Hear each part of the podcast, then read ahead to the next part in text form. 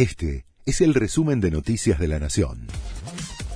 La Nación presenta los títulos del miércoles 26 de enero de 2022.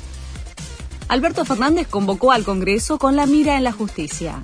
El gobierno formalizó la convocatoria a sesiones extraordinarias del Congreso a partir del primero de febrero.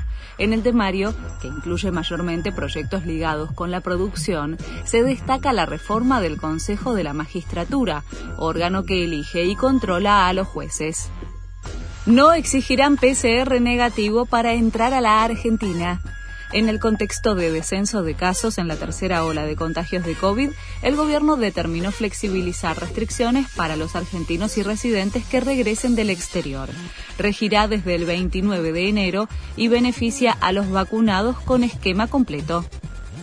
Murió por coronavirus un campeón olímpico que era abiertamente antivacunas. El gimnasta húngaro Silvester Scolani, de 51 años, doble campeón olímpico, se contagió a comienzos de diciembre y falleció al empeorar su cuadro de neumonía provocada por el COVID. El exatleta se exponía públicamente sin barbijo y había compartido publicaciones en su Facebook contra las vacunas.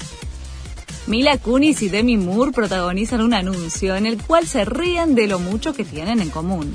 La actual esposa y la ex de Ashton Kutcher comparten una publicidad que se verá en el entretiempo del Super Bowl, uno de los eventos deportivos más esperados del año.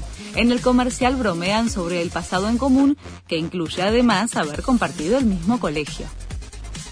Ganó Boca y es campeón. Con un gol de cabeza de Luis Vázquez, el Ceney se le ganó 1 a 0 a San Lorenzo y se consagró en el torneo internacional de verano, el hexagonal que marcó el regreso de los tradicionales partidos estivales y que se disputó en La Plata con la participación de dos equipos chilenos. Este fue el resumen de Noticias de la Nación.